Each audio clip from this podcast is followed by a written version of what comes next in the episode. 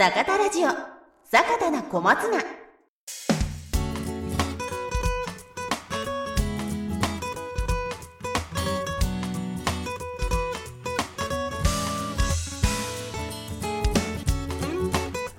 皆さんこんにちは。この番組は花は心の栄養野菜は体の栄養株式会社坂田の種のポッドキャスト番組坂田な小松菜です。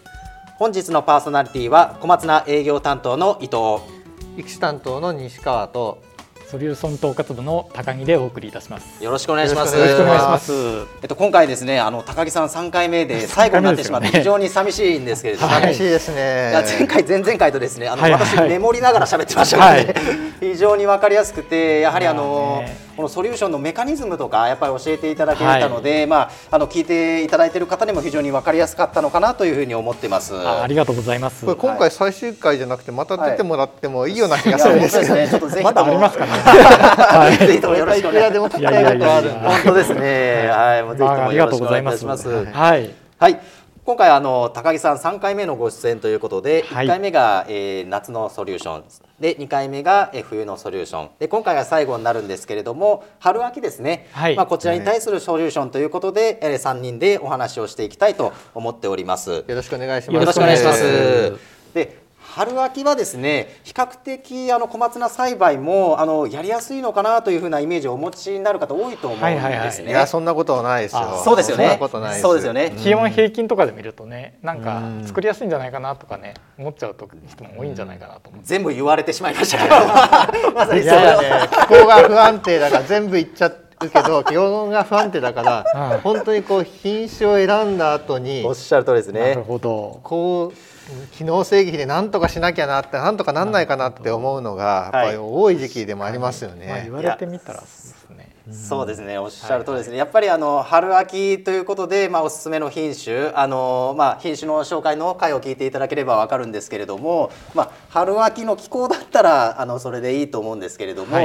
やはり昨今ですねあの曇天が続くですとか、はいはい。はいまあ、暑さがあの冬なのにまだ暑さが残るですとか、そういった環境が不順になってきておりますのでやっぱりおすすめの品種もちろんあるんですけれども、まあ、これにプラスしてあの高木さんのおすすめの解決方法これを組み合わせて栽培していただければ、あのよりですねあのいいものが作れるのかなと思って、はい。まあ、それについてお話をお伺いしたいと思うんですけれども、はい。まあ、あの例えばなんですけれども、まあ、私と、まあ、まあいろいろあまあ春秋いろんはない。気候があると思うんですけれども、やはり曇天続きで、まあ、日照不足っていうのはよく聞くかなと思うんですけれども、西川さん何かあの他にもございますかね？まあまあ、僕からだとやっぱはい。りその、なえー秋とかはい。春、えー春秋だと、はい。えー品種選ぶのが難しいって言われることが多いんですよね。その確かに。夏っぽい春なのか冬がはいはいはい長くなるのか、特に秋なんかは夏から最近は急に冬になることが多くてありますね。夏向きの品種を選んで寒くなって後悔するとか冬向きの品種を選んだらしばらく暑くてひょろくひょろくはい。徒長しちゃうとか。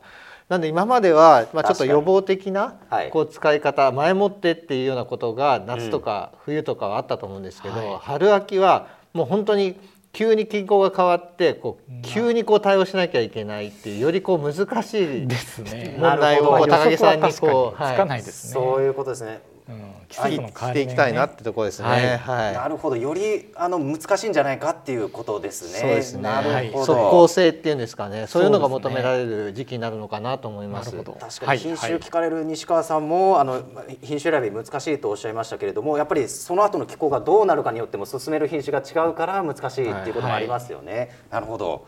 まあそういったところいろいろまたいろいろ課題ありましたけど、そうですね。課題はなかなか重いものがあるんだな とかを。これはっていうのがねない中では、はいまあ一つお話しするとなると、はいこの秋と、はい、そうですね春春秋ですねやっぱり日照不足長えーそうですよね。よく聞かれますここら辺ね。の課題解決っていうことをまずちょっとお話を差し上げたいかなと思はいって、ます。お願いします。はい。まあやっぱり当然ね日照が落ちれば生育も緩慢になってはい、あの目的としていたさいあの収穫時期にね間に合わないとか、まあります。はい、そういった部分もあるあるでしょうし、はい、あと軟弱不当長でしょうね。ひょろひょろっとね、はい。西川さんからも今お話あったそう通りですね。大きな課題だと思います。これはねやっぱり見た目も含めて品質もね落ちるっていうところでなんとてもななんとかねしたいっていう方いいらっしゃるんじゃないかなと思います。多いと思います。ね。はい。まあそういったところであのまあ資材をちょっとお話をねできればと思ってます。まあやっぱ低日照だとやっぱ植物の影響って非常にまあ大きいのかなというふうに思うんですけれども、まあそれについてはい。え踏み込んでなんかいろいろおそうですね伺いできればと思うんですけども、まあ植物自体はねこれ光合成でエネルギーを固定して、まあ、あの光のエネルギーを使ってですね、うん。あの二酸化炭素を吸ってここから糖分っていうのを作ってるんですね、はい。こういうあの一連の動きがあるんですけどもこれが当然光がなければね当然抑えられてしまう光合成が、ねそうですね。抑えられてしまうし、はい。この気候からねあのせっかく取った二酸化炭素うん。もちゃんとうまく使えないって形になって、まあもうこれが必然的に生育が停滞する原因にはな。はい。昔から日照りに不作なしって言われますもんね。ですね。まあもうこれはねまさにそうですね。格言じゃないですけど、はい。もう本当におっしゃる通りで、あのここをね解決するっていう資材を使っていかないとダメかなと思います。そうですねで、あとは一方でですね、根から吸収した窒素ですね。はい。これは当然体の中ではあの詳しいお話になっちゃいますけどね、はい。硝酸体窒素っていう形はでい。体の中を回ります。うん。これは当然最後はアミノ酸になってタンパク質になるんですけど、はい。ここにも実は糖がいるんですね。なるほど。光合成でできた糖がなかったら硝酸体窒素はアミノ酸とかタンパク質になりません。なるほど。だからこういう状況になるとね葉っぱで測ると硝酸体質高くなってきちゃなるほど、ういろいろ多分あると思います。あの、はい。現場に行ってこの曇天の時に硝酸体窒素上がってきちゃうんですよね。うん。これは体の中でアミノ酸に作り変えられなくなっちゃって。るはい。そこをねやっぱりまた直していかなきゃいけないのかななるほというところどになります。当然硝酸体窒素が多いから軟弱途上になってしまう。となるほど。そっちで使われちゃうんですよね。そういうことですね、まあ、はい。前回、前々回もそうでしたけどもやっぱこう総合的というか根本的なところからご説明いただけるのは非常にやっぱこういうふうに解決しなくちゃいけないというのがよく分かりやすいですドミね。ノ式にやっぱなってますからね。そうですね、まあ、目には見えないですけれどもこういうことが起こってるからこうなってるっていうのが非常に今の説明でやっぱ影響が大きいのかなというふうに感じましたね。結果的にはだからやっぱバランスは崩れてきちゃう方にななるんで。なるほど。そこを実は引き戻さなきゃいけないバランスを取らなきゃいけない気の使い方もあります。なるほこのど2点になってくるかなと。なるほど、はい。これに対するおすすめの資材がある、そうということですね。これはもうね2つあって、はい。そのさ先ほどのこの液肥でなんとか光合成をね、はい。しっかりあの、動かすっていう部分においてはアラフェスタっていう液肥ですね。アラフェスタはい。アラフェスタ。うん。これ初めて出ましたけれどもどういった資材なのか簡単にご説そうですね明いただけますか？これもあはいの坂田液 GB と一緒のはい。アミノ酸の、あちらはグリシンベタインっていうね、はい。アミノ酸でしたけどこ今度のこっちのアラフェスタに入ってるのは5アミノレブリン酸っていう、5アミノレブリン酸。はい、葉緑素の元になるアミノ酸です。はいですから。あ葉緑素の元になる。はい、そういう形ですね。なるほど。これをあの葉面散布することで、はい。簡単に言ってしまうとですねはい。あの光合成をするのに葉緑素葉緑体こういったものが活躍して初めてなるんですけども、はい。太陽光のパネルみたいなもんなんです。光を捕まえる。なるほどなるほど、だからこの落っこっちゃった部分を太陽光パネルを増やしてあげてああなるほど。これで解決しようっていうのがこの資材のなるほど。役目になります。いや非常にわかりやすいですね、はい。そうするとあのやはり低日照なんですけれどもたその元々の受け皿が多くなりますのでね。の分はい。光合成も、あの行われるということですかね。実際ねどのくらいおあの効率が上がるかっていうのをね私もね、はい。すごい高い機械をね貸してもらってね何年か前に調べたことあるんです。は買ったらね1500万円ぐらいする。いやもう当然ね会社で買ってもらえなくて。買ってもらえないですよねね。じゃあ借りようって言ってね借りてみて測ってみたんですよ、なるほど。そしたらねじスピードで10%ぐらいやっぱ速くなっい、いやーすごいですね。すごいですね。て、10%上げるってねなかなかね難しくてね、それがもうずっとかけてってる間瞬間で10%上がってるんで。すごいですね。時速じゃないですけどね、はいずっと10%であの何何日間もねこれ栽培になってくるから積算になってきますからなるほど。当然やっぱり効果はこれぐらいあればはいはい。あ期待値以上は出るなと。これはそうですね。低日照時には非常に心強いですね、そうですね。逆で言うとなるほど。借金と逆ですけど統一とかだと大変なことになります ね。本当ですよね。そうですよね、はい、統一はね本当にもうそういうぐらいですよ。10%, 10%っていうのがね、はい。これで効いてきますから。聞きますね。確実に私もこれはね、おすすめかなと思ってます。なるほどでこれが一つと、はい。もう一つがホストップですね。モストップですね。おまたですね。またですね。もうはい。ね三つ連続できちゃいましたけど、はい。今度のホストップっていうのはやっぱりこの硝酸体窒素ですよね。はい。はいはいはい。贅沢吸収って言ってもうこの体の中にいっぱい取り込んで使えてない硝酸体窒素をこのリンカリ剤をかけることで少しね抑えてもらってバランスを取るっていう剤ですね。リンカリ剤を乗っけると大体その窒素の吸収って一瞬弱まるんでね。はい。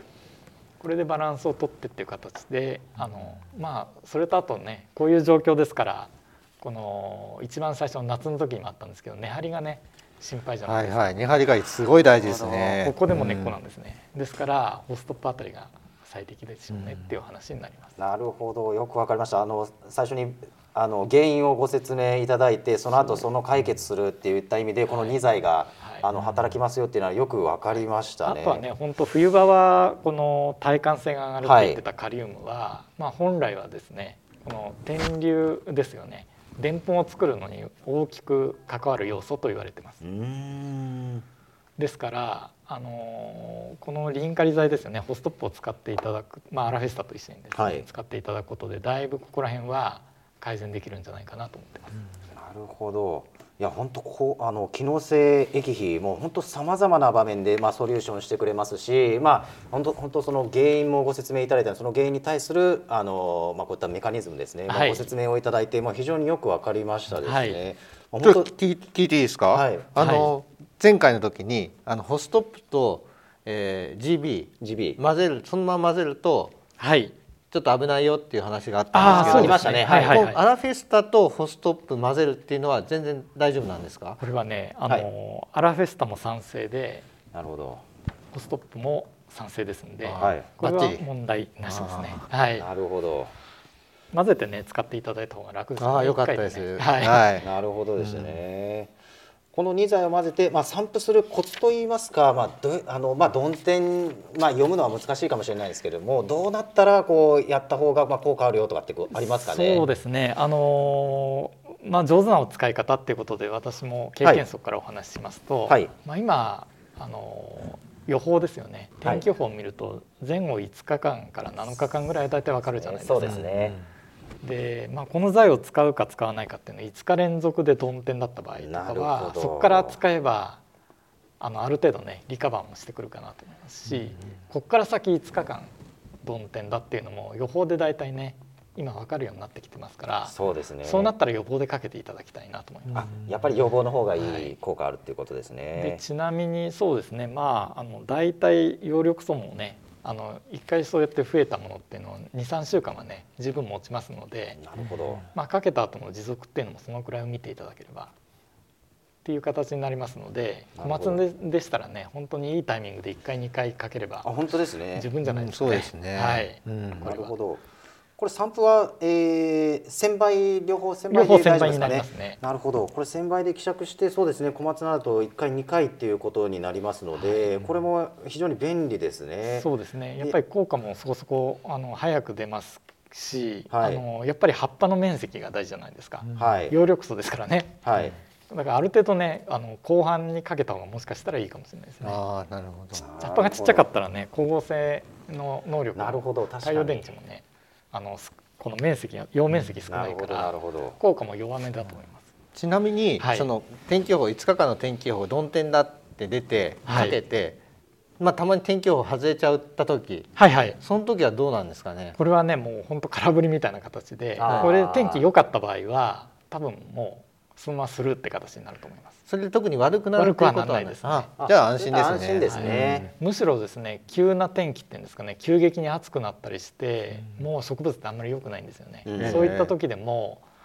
このアラフェスタももう一つは効果があるとすると生育の歯車がゆっくりにならないからあーきっちり取り切れますよこれは、うん。はいそういうことですね。まあちょっと心配だったらじゃあまあかけとけば少なくともマイナスにはなそうですねらないので。徒長はしないと思います、ううんんあのこういう資材っていうのがねあの生育が早まるけど品質はキープしてっていうのがね、うんはいあの心情ですので、うんぜひ使っていただければっていうところになりますね。なるほど。はい、品種的に言うとやっぱりあの綱島がはい。やっぱり曇天に非常に強くて、そうですね。曇天でも安定して取れるっていうふうな感じ。評価いただいてますなるね特にそういう時期で使われることが多いので、はいはい。まあ、このちょっと資材的な部分もちょっと合わせて今今後ちょっと紹介していきたいなと思います。はい。そうですね。であの高木さんに聞いてみたいんですけれども、はい。あの前回バリ方ではですね、まあ、ただの計算だけじゃなくてあのいいものがすあのアシスト剤ですね。そういったものも入れた高木スペシャルになってるんですよっていうのをお聞きしましたけれども、はい。このアラフェスタについてもあねあのちょっとあの先ほどはいはい。アミノレブリンさんという話いただきましたけれどもそ,、れの高木スペシャル的なところを教えていただければありがたいんですけど。ねこれもあのね、あの簡単にお話してしまうと、はい。この5アミノレブリン酸だけでも、はい。ヨヨルクソっていうのはねしっかりできてこなくて、はい。ここには鉄のイオンが必要だったり鉄。マグネシウムが必要だったりとか鉄マグネいシウム。ろいろこの要素があってこのはい。葉緑素って作られるんですけれども、はい。そういったものをあらかじめ最適に配合してあります。なるほど。これも多分おそらくは世界初じゃないかなと。なるほど。はい、このこういった材はい今まで全部バラバラの材でね販売されていて現場で混ぜて使うっていうのがうん。あの主流でしたし、うん今もねこうやって混ぜてっていう話ですけれども、まあ、できるだけ難しいのは一本化しようっていうのでねなるほど各メーカーさんがあのある程度協力体制を引いてこういった混ぜた材を作れたかなと思ってます。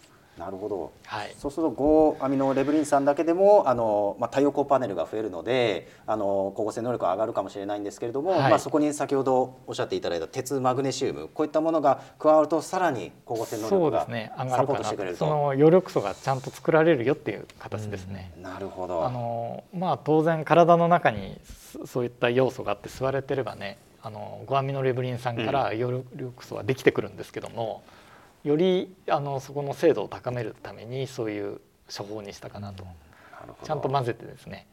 い一発で効くようにみたいな、はい。なるほど。やはりただの資材ではなくて高木スペシャルがあのちゃんとこう盛り込まれてるということでそうすね。これも結構作るの大変だったですけどね。そうなりますよね、はい。なかなか他にはない資材ということで。定多分しないあの組み合わせだったっていうのもあってですね。なるほど、相当やっぱり紆余曲折あったんですけどなんとはい。か世に出て、あの私も胸をなで下ろしてるような次第次第ですね。なるほど、はありがとうございます。これは本当あのお困りの時には非常に大事と言いますか効果的に働きますね。そうですね。はい、うん先ほど西川さんからもありましたけれどもやっぱりあの曇天続きであの困ってらっしゃる農家さんがいらっしゃったがこう綱島っていうものを作ったっていったところもあると思いますし、まあ、そういったあの気候に対応するのも、まあ、あの品種、まあ、もちろんありますけれどもやっぱこういう資材を使っていただくと、まあ、より。解決できるかなというところですかね。はい、ありがとうございます。まあ、低日照でのあのソリューションというのはあのよく分かりましたけれどもあの西川さんあの他にもなんか春秋でお困りのことですとかなんか聞いてみたいこととかってございますか？そうですね。あの最初にもあのちらっと、はい。聞いたんですけども、はい。まああのえー寒くなったり暑くなったりするっていうのが読みにくい季節なので,、そうですね。はい。え冬向きの品種をまいたのに暑くなってしまったなるほどなるほど。ありますね。はい。夏向きの品種をまいたのに寒くなってしまったっていうことがあるんで、こうそうですね。気候と、はい。えーまあ、天気がこうちぐはぐになってしまった時にどうしてもこううまくこう、うんはいはい。まあ、こういうソリューションでなんとか解決できないかはない。ということがありますので、まあ、はいそこら辺ちょっと教えてもらえればなと思います。すね。これあの前回のおさらいみたいな形になりますけれども、はい。まあ暑さ対策寒さ対策ときま,、きましたけれどもねこういったあのあのソリューションの部分と同じ使い方で液で対応する形になるほど。まあ、寒さ、まあ、暑さの方からいきましょうかね、はい。暑さであればやっぱりあの急やっぱり徒長の部分を抑えるのでねはい。ホスカルとかに少し窒素肥料を混ぜるかなっていうのそうですね。はい。ちょっとあの伸びすぎっていうのを抑えてあげたりそうですね。急にやっぱ伸びちゃうのが困るので、はい。で収量が取れなくなっちゃうので、はい。まあ、ホスカルとかでぐっと締めてやれば、ね。まあ、少し乗り切れるかなっていうところですね。なるほど。でやっぱり急に寒くなってっていうところあたりは、まあホストップをねあのここの処方でもお話ししましたけれども、はい。はい。ホストップあたりを使ってこの肥料分で押し切れるようなところでもあるかなと。はい。ずっと続く暑ささとかずっと続く寒さだとね、はい。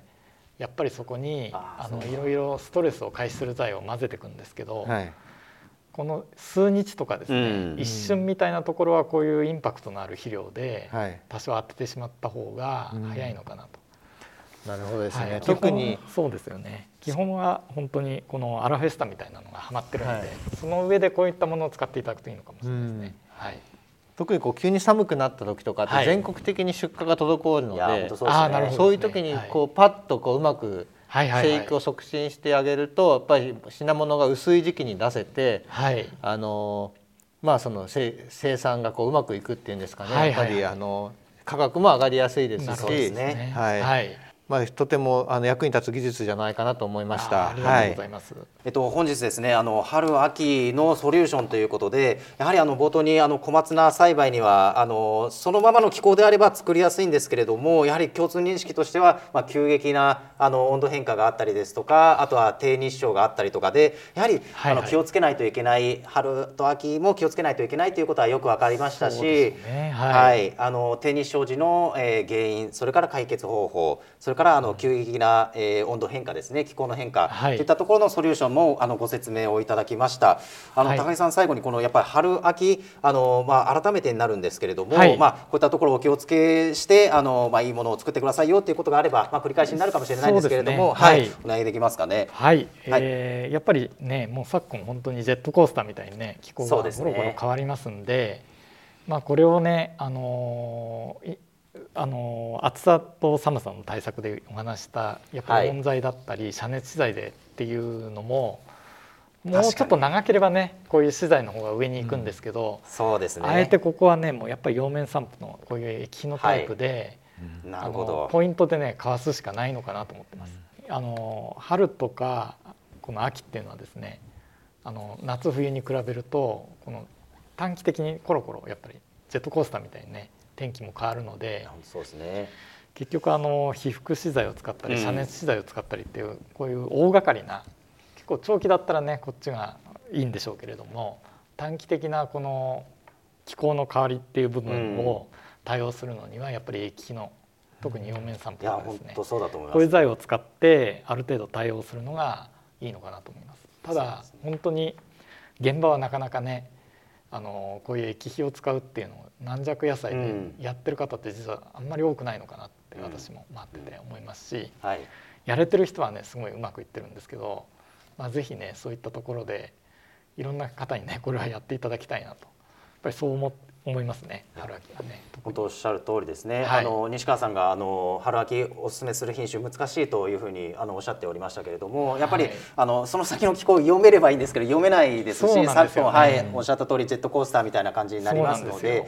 やっぱりそこをあのしっかりこういった液肥をあの今回ご説明いただいたようなところをしっかりとあの勉強いただければ解決できることもあるかなというところですかねできるんじゃないかなと思います。はい。そうですね。はい。いや本当に高機能あの機能性液肥ですね。本当さまざまなソリューションをしてくれる資材になりますので、まあホームページ等にもあのねいろんな機能性資材あの載せておりますので、まあそういったところを一度ご覧になってですね、はいあのまたあのご活用いただければなというふうに思います。はい。それではそろそろあの坂田の小松菜ポッドキャストお別れの時間になります。本日のパーソナリティは小松菜営業担当の伊藤。育種担当の西川とソリューション統括部の高木でお送りいたしました。はい、どうもありがとうございまありした。がとうございました。